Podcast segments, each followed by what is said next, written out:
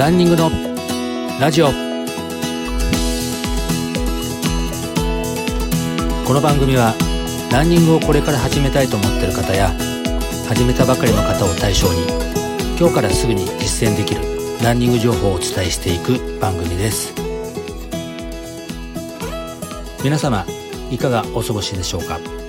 ランニングスクールランスターツの里中博です。今回は雨の日で走れない時でもできる運動方法をお伝えいたします。走ろうと思っていて外に出たら雨が降っていたって時ありますよね。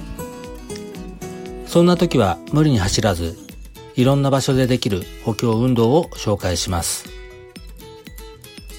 まずは腹筋ローラー。大きさはわずか30センチほどです。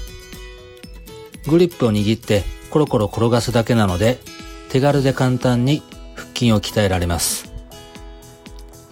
値段もお手頃で安いものだと1000円から2000円ほどで購入できます。これをすることで腹筋や腕立てをした効果ができます。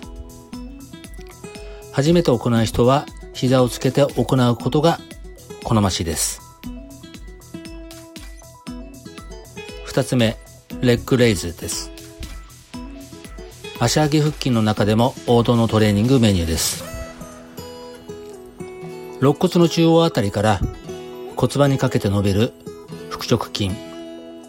お腹の深層回転部分にある腹横筋。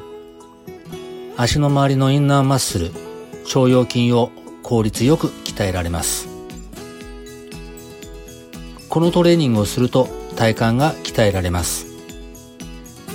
体幹が整うとランニングも楽に走れます。こちらは寝る前に少しの時間でもできる運動でありますんで試してみてください。そして3つ目。